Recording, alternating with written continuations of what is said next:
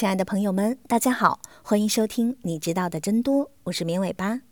我们的节目是每周一到周五的晚上七点准时更新，大家可以在喜马拉雅、荔枝等音频平台收听，也欢迎大家添加绵尾巴的微信投稿和建议，二七七五零六五三零等你来哦。一八九八年，一本名为《无忧无虑的未来》的书问世，作者之一德国人奥古斯特·恩格哈特。在书中阐述了他在南太平洋的俾斯麦群岛建立实验基地的愿景。这个实验基地的居民将会以蔬菜、水果为食，而其中最重要的一种食物会是椰子。他在书中畅谈理想，并写下了不少椰子相关的诗，像是《母亲椰子》《椰子精神》《如何成为椰子》等等。后来，奥古斯特更是开始了长达近十八年只吃椰子的生活。奥古斯特生于1875年，沉迷于当时的生活改革运动。这种运动在德国、瑞士等国流行，崇尚回归自然，拒绝现代工业化产物的影响，体现在几乎不穿衣服、只吃素食、拒绝疫苗等方面。简单来说，算是亲近大自然。而自从他年轻时尝了几颗椰子以后，惊为天果，从此开始打起了只吃椰子的主意。作为一种多用途的植物，荒岛上的椰子可以救命。在缺乏淡水的岛屿上，椰子水可以作为饮用水。除了糖分，含有很多的矿物质和微量元素，而椰肉中还有大量的优质脂肪。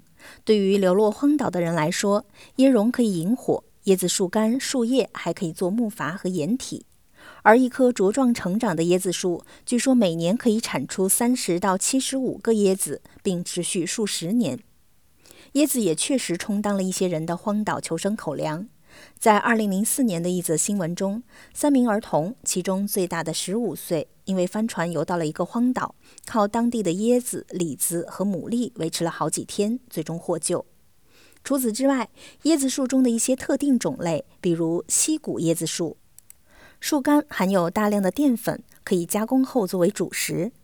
这种主食还经常以另一种方式出现在各大肥宅的餐桌上，那就是西米。除了能吃能喝还能用，在奥古斯特看来，椰子在树上高处生长，比一般的食物更接近太阳，从而更接近神。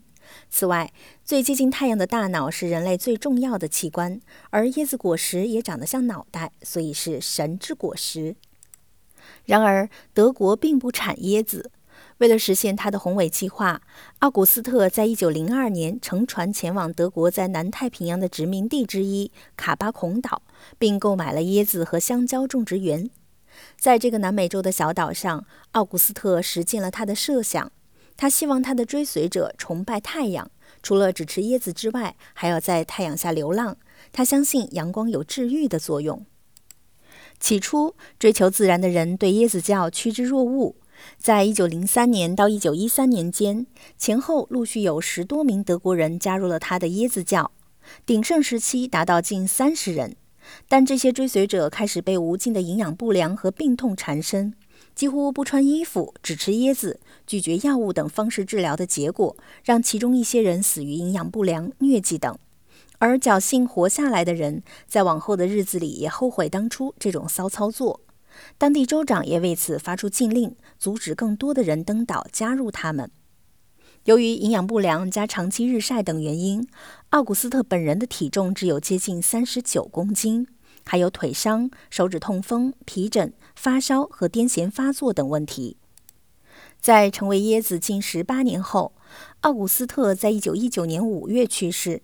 他的遗体最终在海滩上被发现，而在他生命的最后时刻，还拒绝所有其他食物和药物。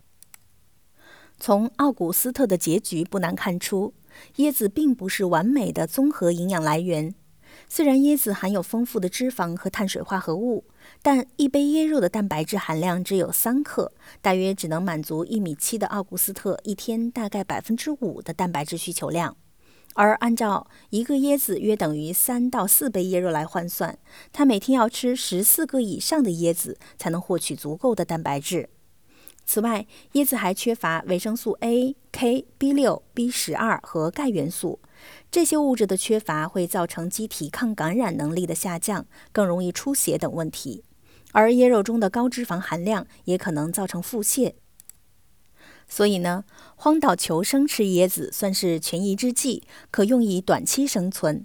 但在缺乏专业指导的情况下，长期只吃单一食物，轻则营养不良，重则出现其他的并发症。所以，既然我们现在有的吃椰子鸡，还生啃什么椰子呢？好的，以上就是本期节目的全部内容了，感谢大家的收听，下期节目再见吧，拜拜。